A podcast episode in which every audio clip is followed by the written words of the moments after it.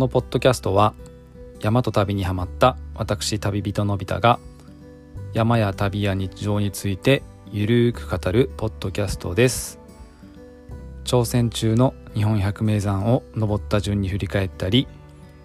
海外や国内の旅の話もしていきます。皆さんおはようございます。こんにちは。こんばんは。いかがお過ごしでしょうか？さて来週いよいよ僕は、えー、百名山の旅最後の地、えー、北海道のポロシリ岳に行く予定をしています。うーんでもねあの天気がねやっぱり秋雨前線なんですかね。あのねずっと天気見てるんですけど僕が行く1週間近くのところはずっとなんかね晴れマークが一つもなくて曇りと傘マークばっかりなんですよ。うーんまあ曇っててちょっと小雨ぐらいだったら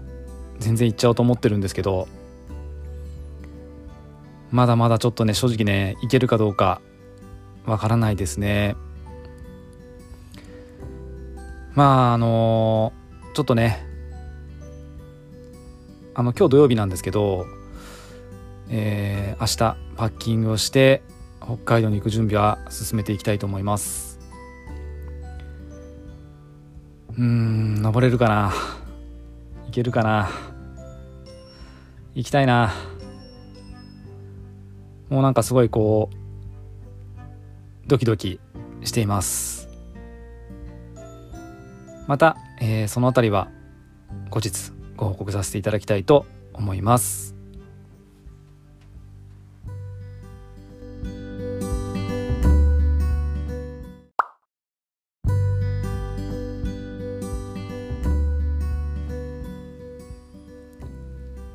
えー、お知らせがあります、えー、9月の30日、えー、10月1日にえー、日本ポッドキャスト協会主催の、えー、配信リレーっていうイベントがあります。あのー、こちらのね配信リレーなんですけども、え今年のゴールデンウィークにもあって、えその時はねあの配信リレーミニと題して、えいろんな番組がね、あの15分の尺であのこうリレー形式でずっとつないでいくっていう番組で、え僕も初めて参加させていただきました。で今回は、えー、44番組ですか。で、えー、ゴールデンウィークの、えー、15, 15分ではなくて一番組30分なんですよね。あのー、まあ、前回もそうだったんですけど配信リレーをきっかけにあの僕自身が聞き始めたポッドキャストもあるのであの参加もするんですけどあのリスナーとしても、えー、とっても楽しみにしています、えー、ちなみに私、えー、山と旅と僕は、えー、2日目ですね、えー、10月1日の、えー、16時30分から、えー、30分間あのー、配信させていただきます。もしよろしければ聞いてみてくださいね。この後ね、あのー、配信リレー用の CM 音源を、えー、ポッドキャスト、ポッドキャスト協会さんからいただきましたので、こちらを流させていただきます。新しい番組に出会えるかな？今から楽しみです。それでは、どうぞ。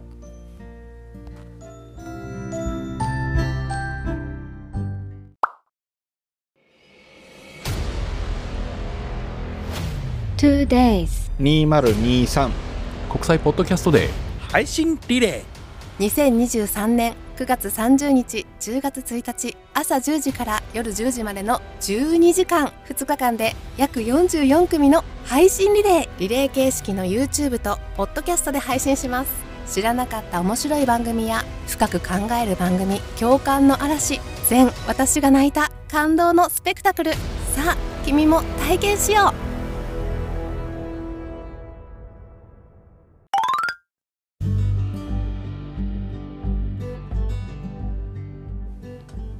さて今回のエピソードでは前回に引き続きミャンマーの旅のお話をさせていただきます。あのミャンマーを訪れたのは2017年なんですけどもあのまずはね弾丸のミャンマーツアーのツアーというかミャンマー旅のチケットを取って、えー、ビザも取ってね無事にミャンマーに入国して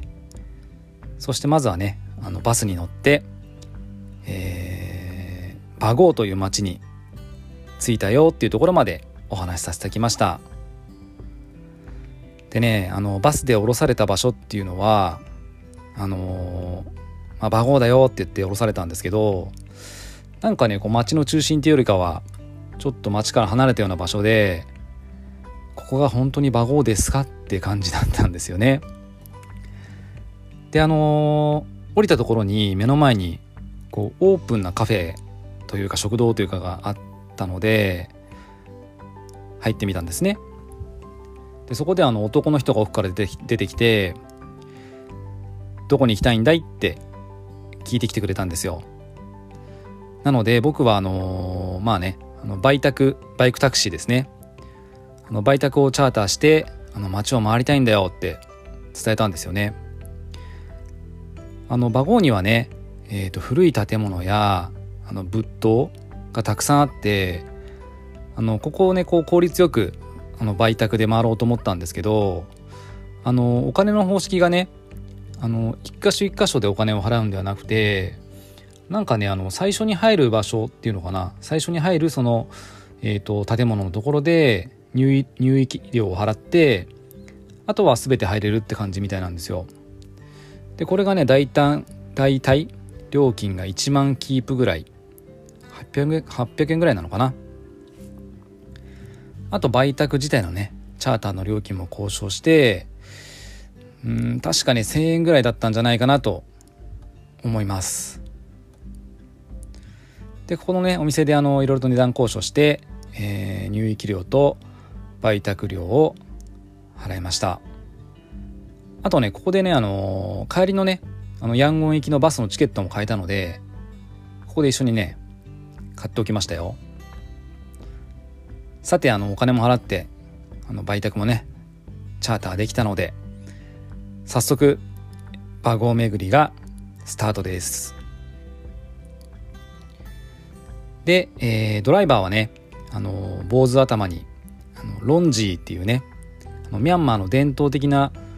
何て言うのかなこうスカートみたいな感じなのをまとったね男性が。この日の僕のねドライバーでした。でこのロンジーってねえっ、ー、と、まあ、男の人も女の人もこう腰からこう巻いてるみたいな感じのもので結構身につけてる方多いですね。でそのドライバーの名前はえっ、ー、と今日っていうあの名前でした。今日はね、えー、僕と同世代ぐらいであの物静かなんだけどとっても優しいあの彼でしたね。で早速今日のバイクに乗ってえっ、といろいろと巡りました。えっ、ー、とね最初は、えー、ヒンターゴンパヤーその後、えー、シュエモードパヤーその後に、えー、シュエタリーリャウンなんだろうこれ。涅槃像的なやつ。あとミャッターリャン涅槃像的なやつ。あとね、えー、マハーゼディパヤ。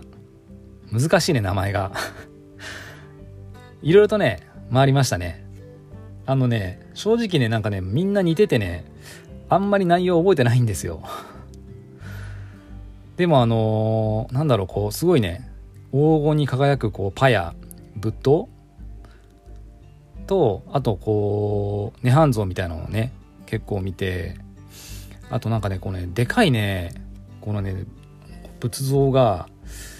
よ、4方向向いてるみたいな場所もあったりして、なんか面白かったですね。うん。あとなんかね、途中で、なんかよくわからない、こう、建物の中に案内されて、そこに行ったらね、なんか神様的な扱いされてる、こう、蛇？こう、すんごいでかい、こう、大蛇というかにね、ありましたね。なんかね放し飼いにされていてなんかねその前にはあの鉢が置かれてあって皆さんそこにこうお布施というかねお金を払ってこう願い事をされてるような感じでした。うん。ちょっと怖かったけどはい。僕もちょっとだけ近寄ってみましたね。はい。えーとね馬郷はねあの小さい町なんですけどガチャガチャしていなくて東南アジアの田舎町っていう雰囲気はとっても心地よかったですね。あの暑いんだけどねあの売宅の後ろに乗って風を受けてこの異国の街を疾走する感じ旅してるな自由だなっていう感じになりましたね。でね一応僕の中でこう一番印象的だったのはあのマハーゼディパヤーっていうあのパゴダ仏塔なんですけどこのパゴダはねあの上まで歩いて登ることができるんですよ。で地元のねあの小さな子供たちともいっぱい登っていました。でそのあの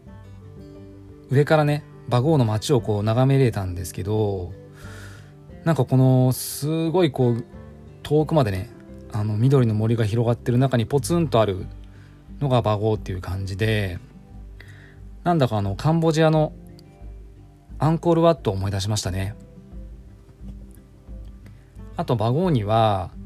えー、日本人、えー、戦没慰霊碑っていうのがあったので、えー、今日にお願いしてねそこも立ち寄ってもらいました。あのバゴーにもね太太平洋戦争の、あの、爪痕があるようであのこの地で亡くなった日本人の方々を慰霊するのとあのあとこうミャンマーのね方々への感謝の念が刻まれていました。あともう一つ、えー、これはねあの見た場所じゃないんですけどえっ、ー、とねその相棒のその今日がバイクに乗りながらなんかねこうねガムみたいのをねこうくちゃくちゃしながらねペッてね唾もね吐くんですよでねそうするとその唾がねなんかね真っ赤な血みたいな色なんですよねでこれね最初気になって「何それ?」って聞くとあのー、金馬だよって教えてくれたんですよであのー、僕がね金馬が何か分からずこう「ん?」って感じしてるとあの、路地でね金馬を作ってるお店があったので連れてってくれましたあの金馬はえっ、とね紙タバコですね紙っていうのはあの噛むタバコですねえーと、金馬は、えー、金馬というあの葉っぱに、えー、石灰を塗ってあのその上にねこう瓶ロの実をこう混ぜてその葉っぱをくるくるくるって巻いて出来上がりなんですよね。でそれをこう口に入れて噛むあの嗜好品ですね。うん、金馬はあのミャンマーではねとってもポピュラーな嗜好品のようでだからねそこら中でこう噛んでる人がいてみんなね地面にねペッペペッペ吐いてて結構赤くなってるとこがありましたねはい。そんな感じで、えー、まあどれぐらいかな？23時間かけて、えーと、馬号の、えー、仏塔や遺跡を巡ってからスタートのお店まで戻ってきました。でこの店の前からあのー、ヤンゴン行きのバスが来るそうなのでまだね時間があったのであのー、ミャンマーに入ってからね何も食べてなかったのでこのまあこの店が今日のお店でもあったんですけど、えー、そこで食事をすることにしました。で相棒の今日にね何が美味しいのって聞くとあのフライドヌードルだよって勧められたので、えー、ミャンマービールとねフライドヌードルをオーダーしました。そしてえっ、ー、とねお待ちかねのミャンマービールが到着したのであのグラスをね2つもらって僕とあと今日の分も注いでね。あとね出会いとお礼を込めて2人で乾杯しましたね。ででねここで食べたねフライドヌードルね本当に美味しかったんですよね。あのなんだろうアジアらしいね甘めの味付けでビールがめちゃくちゃ進みましたね。とっても素敵なお店でした。そしてね、あのービール飲みながらのんびりしてるとあの別の店員さんが「ヤンゴン行きのバスが来たよ」と教えてくれたのであの僕はね、あのー京都お別れをして、えーバスに乗り込み、えーバゴを去ることになりました。なんかほんとねたった数時間のバゴ滞在だったんだけどうーんなんか帰りにはねとっても居心地よかったあのバゴーとあとその今日の今日のねやってるレストランにちょっぴり寂しくなりましたね。そしてここから再び2時間ほどバスに揺られてヤンゴン市内へ向かいました。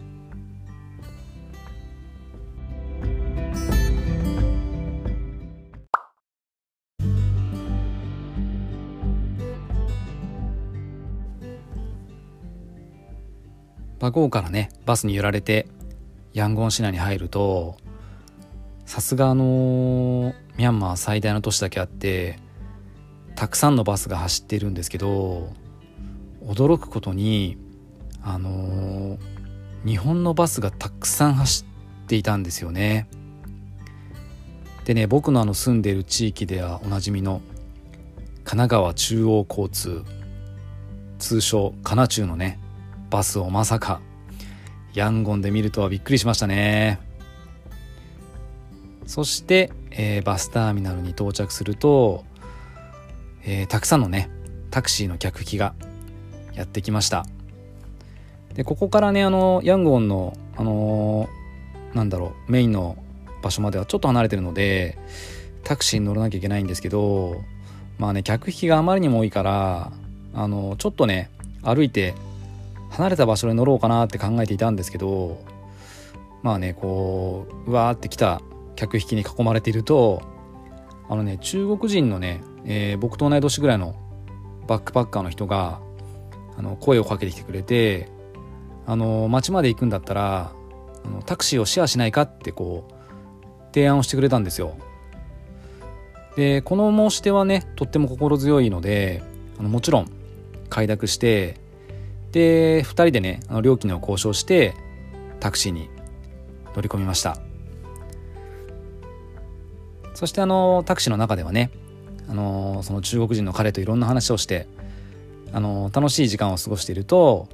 あのヤンゴンのねあの中心あたりなのかなにあるあのスーレーパヤーっていうねあのこう結構ね目印的なシンボル的なあのパゴダがあるんですけどそこに着きました。で僕は事前にあのゲストハウスを予約してあってあのそのゲストハウスがねあのスーレーパヤのそばだったのでここでねあの僕は先に降りることになりました。でそのままねあの中国人の彼は別のところまで乗せてってもらうはずだったんですよ。でもねなんかねドライバーがあの彼にもねお前もここで降りろみたいなことを言い出したんですよね。で交渉した時はねあのこうなんだろう。僕を降ろしてから彼のゲストハウスまで行くっていうはずになってたのにまあねドライバーはねそんな約束してない。こっから先に行きたいんだったらね追加の料金払えみたいなことね言い出してね。で中国人の彼はねあの僕と話してる時はめっちゃ優しかったのに かなり激怒してね一悶着ありましたね。でもねあの結局ねドライバーはあの彼の根気に負けたのかタクシーは走り去っていきましたね。彼を乗せて。そして、えー僕はゲストハウスにチェックインしました、えー名前はね、えーリトルヤンゴンです。あのー欧米人がねとっても多い印象のゲストハウスでしたね。で僕が泊まった部屋は、えー男女混在のねミックスドミトリーで泊まった部屋はね2段ベッドが4台置いてあってだから合計8人寝れる部屋でした。ほとんどがねあの欧米人の女性だった気がします。で中入るともうほとんどほぼベッド埋まっていてでねあのびっくりするのはあのところ構わずあの女性もののね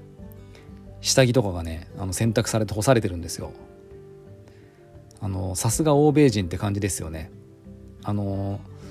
男が入ってこようがなんかお構いなしって 感じでしたね。で、えー、夜もいい時間になってきたので、えー、近くでねあのご飯を食べることにしました。で近くにあった、えー、ライオンワールドっていうお店に入りましたね。でねここは、えー、ここではねあのミャンマーのねドラフトビール生ビールとねあのフライドライスチャーハンって言えよって感じなんだけど チャーハンとあの青菜炒めを頼みましたね。うん。ここもねあのアジアにあるよくあるねあのオープンな感じのレストランなんでとっても良かったですね。で店員さんもねとっても感じが良かったしあとねテレビであのー、イギリスのねサッカーのプレミアリーグをやってたんですよ。なんかねこういう雰囲気僕好きですね。あの窓がなくてねオープンな雰囲気の中でこう開放オープンな雰囲気でねこうビール飲んでねサッカー見る。周りにはね日本人いないしね。ああ旅してるなって感じで最高でしたね。でこんな感じで1日目が終わっていきました。で2日目、えー、朝起きて僕は早速ねまずヤンゴンの街をね少し走りにジョギングしにね行きましたよ。なんかね朝市の中を朝市ってあの朝の市場ね朝の市場の中を走ってみたりうーんなんかね裏路地走ってみたりね。あの何、ー、て言うのかなこの知らない国のね知らない場所をこう走ることってとっても非日常的なので僕は好きですね。うん。そして、え走り終わってからはねお腹が空きますよね。なのでねあの早速狙っていたお店に向かいました。あの向かったのはえっ、ー、とね999シャンヌードルっていうお店ですね。このお店は、えー、シャンヌードルの人気店みたいなんですけどあのー、シャンヌードルっていうのはえっ、とねミャンマー東部のあのシャンシューっていうところの麺料理で、えーと、鶏ガラスープにねあのライスヌードルが入ってます。なのでえっ、ー、とねベトナムのあのフォーガーに似てるんだけどあのフォーってなんかこう平平打ち麺っていうか細ん？平たいじゃないですか。でもねシャンヌードルはもっと細くて丸みがあるっていうのかな。そんな麺でしたね。でもねあの朝からねこの鶏の鶏ガラのスープでねあのスーッと入ってくる感じとねあのライスヌードルがとっても美味しくて優しいヌードルでしたね。そんな感じで朝ごはんを食べ終わりました。さて、えー、この日はねあの徒歩でヤンゴンの街を歩き始めたんですけどあの近くにねあのヤンゴン中央駅っていうのがあって電車が見えたんですよ。でねこの電車を見てみるとあの前日のねバスと同じで日本の電車なんですよ。でねそれがしかもね行き先があの津田沼行きって書いてあったんですよね。まさかねヤンゴンから電車で千葉に行けるとは思っちゃいましたね。まあまああのその行けるわけないんだけどあの津田沼駅っていうのがあるあることにとても驚きましたね。うん、でその後は、えー、感動寺湖というねあの大きな湖の公園があってここを散策しました。でね緑が豊かでのんびりしていてとても良かったですね。で海外のねあの公園に行くと見たことがない遊具があったり楽しいんですよね。でここねあのその公園の中に動物園と水族館もあったんですけどなんで行かなかったのかなってねあの行けばよかったなって今思うとちょっと後悔しています。そして、えー、この感動寺湖からねほど近いその次は、えーと、傍聴アウンサン博物館に行きましたよ。あのねここはえっ、ー、とねアウンサン・スー・チーさんのお父さんで、えー、イギリスからのねあの独立に尽力したアウンサン将軍のお家なんですよね。でここを見てる時にねあのちょっとした事件が起きました。あの僕のね iPhone のね充電が切れちゃったんですよ。っていうのもあの前日の夜からあの充電ケーブルがね異常を起こしていてなかなか充電されなかったんですよね。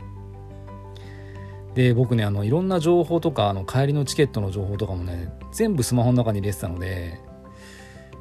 かなり焦りましたね。でその後はねあのまあもう博物館もほどほどに出てえっ、ー、とね充電ケーブルを探す旅に出ました。なんでかななかなかねケーブルが見つからなかったんですよね。でもなんかちょっとした路地にあるねあの露店で iPhone のケーブルを見つけたんですよ。でまあそこで買うことにしたんですけどあのこれが本当に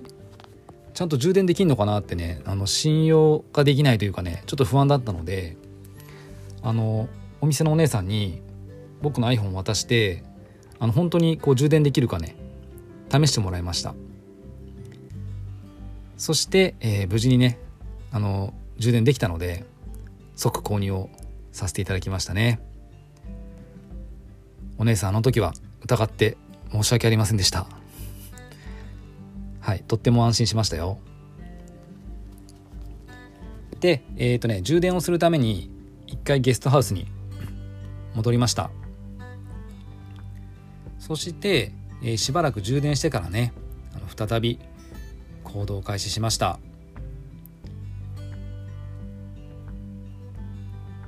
でねどこ行こうかなと思ったんだけど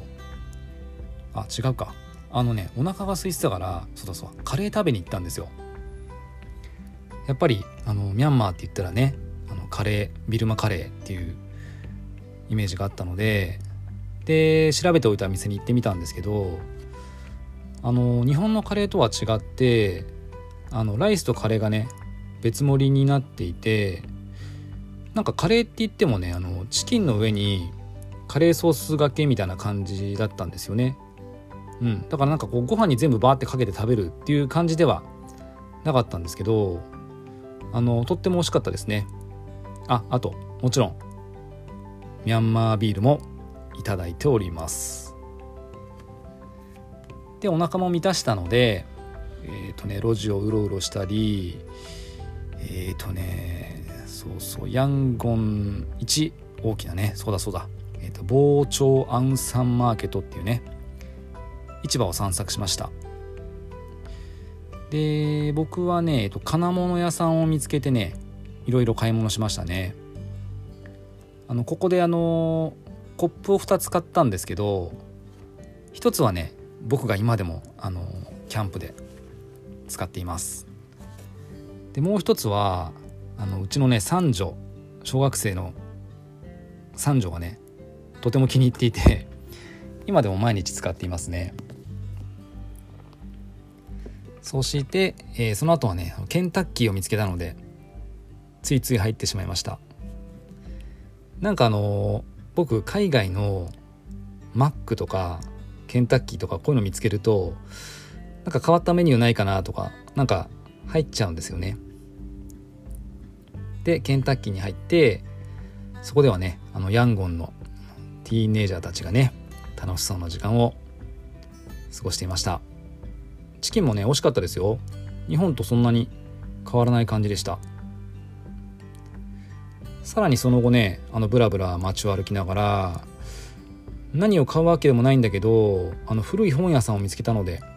入ってみました。あのー、僕海外で本屋さんに行くのも好きなんですよね。うん。なんかねえっ、ー、と海外の本ってこう日本と紙質とかも違うじゃないですか。であと本屋さんの匂いとかも僕なんか好きなんですよね。あと海外に置いてある日本のガイドブックを見てみたりしてあこんなところが紹介されてるんだとかね。あとはね世界地図を見たりしますね。あの違う言葉の違う国の言葉で書いてあるあの世界地図見たりとかあとね日本の世界地図って日本が中心に書いてあるじゃないですか。でもねあの海外で見るとなんか全然違うところに日本があったりして面白いんですよね。で、えー、またねゲストハウスに戻ってちょっと休憩してからあの2日目の夜はねあのたまたまね同宿にあの、ね、日本人のあの僕と同じ年ぐらいの同い年ぐらいの人がね来たので一緒にご飯食べ行きましたね。まさかねあのー、日本人が来ると思ってなかったんでびっくりしましたね。で彼とね食事した後に、まあ、屋台街とかをこう散策したんですけどまあもう時間が遅くてどこもやってなかったんですよね。でもねあのちょっと衝撃的だったのはうーんこの閉まった屋台街の本当屋台のすぐ裏とかにね、まあ、路上の上に本当にあのー、子供を抱えた親子が寝ていたり、まあ、その横をねネズミが走り回ってたりとかね。こう今まで行ったアジアの中ではまあその中でも結構貧しいのかなっていう感じがした。うんそんな光景だったのでちょっと考えさせる考えさせられるものがありました。そんな感じで、えー、2日目も終わっていきました。さて残るは最終日です。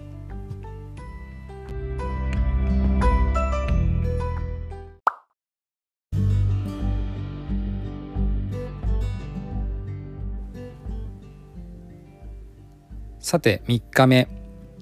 ミャンマー最終日です。この日は夕方のフライトだったので朝少し早めにゲストハウスをチェックアウトしました。そして僕はねあのまだ食べていなかったあのミャンマーの代表的な麺料理ねあのモヒンガンを食べに行きました。で行ったお店はあのラッキーセブンっていうお店なんですけどここはあの地元でもかなり人気のお店のようでとても広いんですけどあの朝にもかかわらずねほぼ満席でしたね。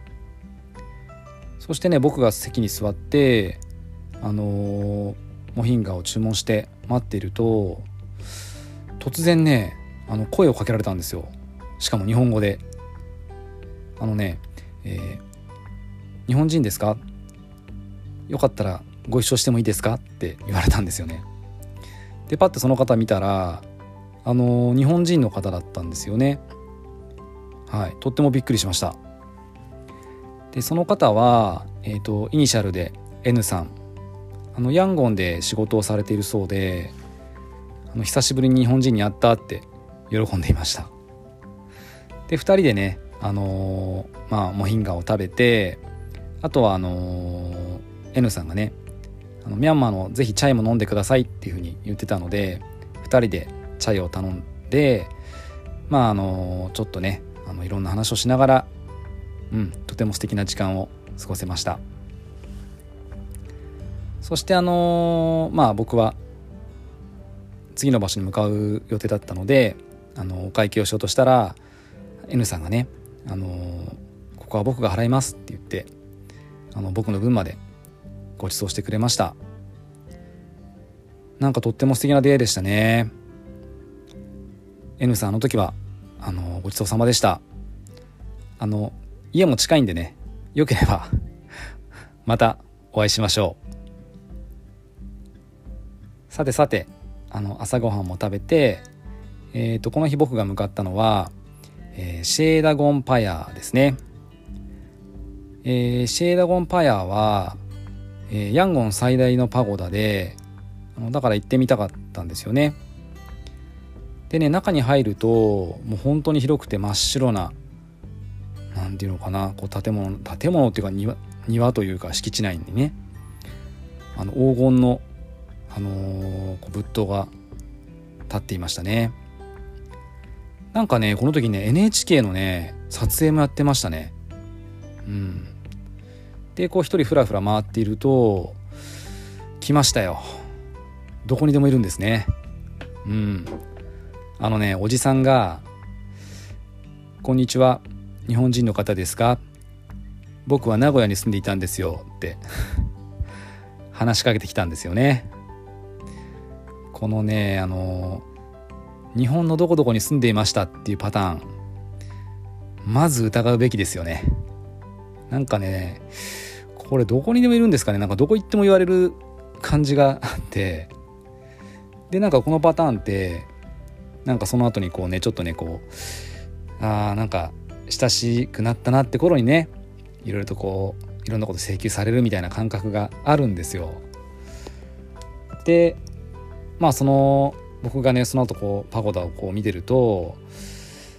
まあ頼んでもないのにねこうずっとねガイド的にこう案内をしてくれるしてくれたんですよね。でこれはあの過去のエピソードで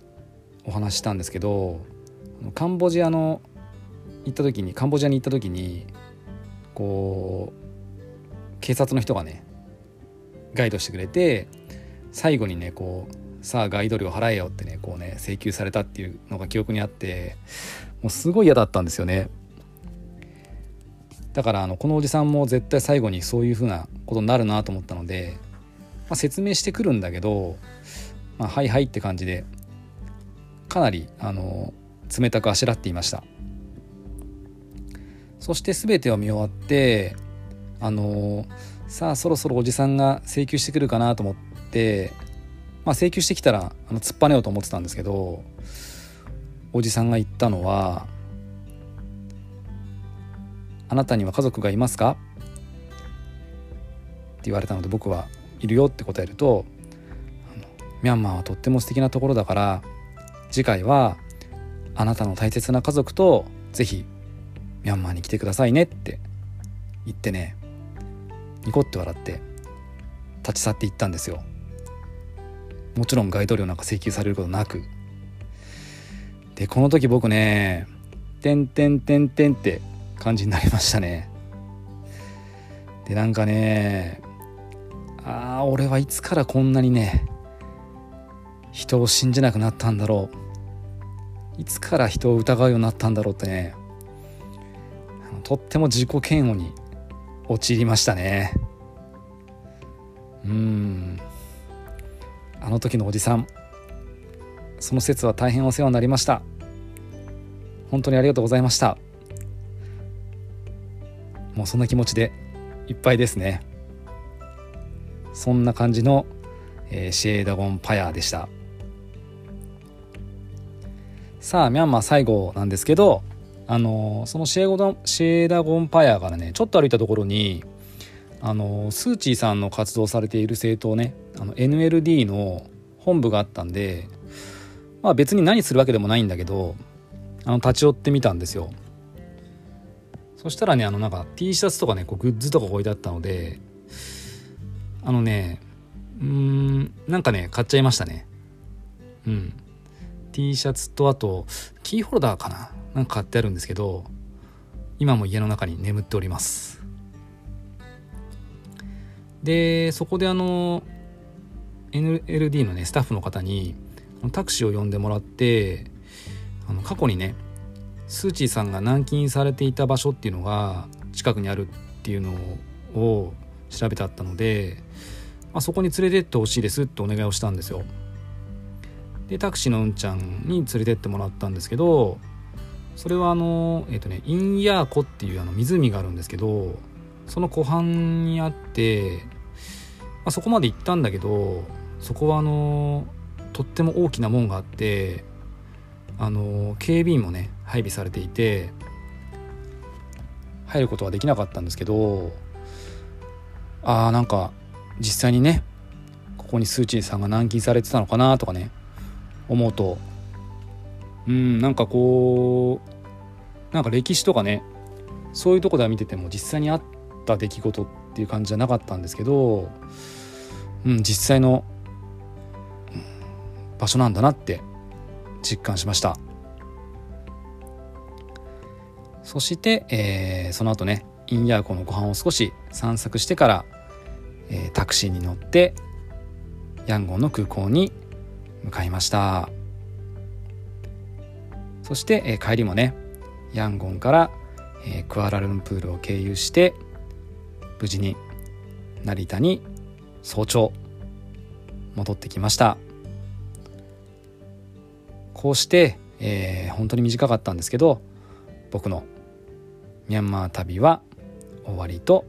なりました。あのちなみにそのまま早朝ね成田に着いてから僕は実は名古屋に向けて出張に出ましたよ。荷物背負ったまま。あの時はきつかったな。はい。そんな思い出もある。ミャンマー旅でした。おしまい。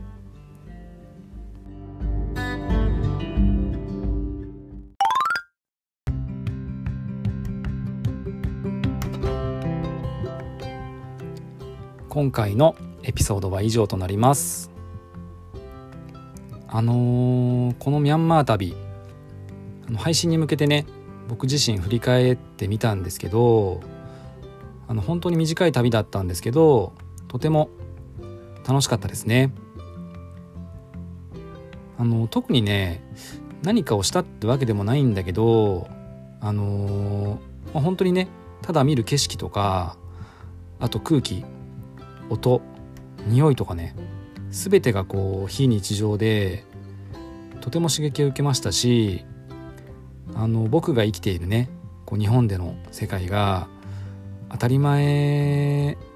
じゃないんだなっていうことをね改めて思わせてくれました。でもこのミャンマーも数年前からね再びクーデターが起きて武力で軍事政権になってしまいました。でニュースでね僕は、えーバゴーが燃えている映像を見ました。あのもしバゴーに行ってなかったらバゴーが燃えている映像を見てもまああんまり深く思わなかったかもしれないんですけどでも実際に訪れたことがあるバゴーたった数時間なんだけどうーん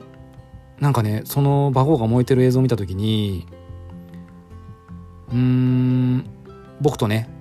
過ごして一緒に過ごしてくれて僕と一緒にビールを飲んでくれた今日がいると思うとあのバゴーだよねって今日は大丈夫なのかなとかね一言ではいられない感覚になりました。あの報道ではね今はあのあまりミャンマーのことは出てきてないんですけど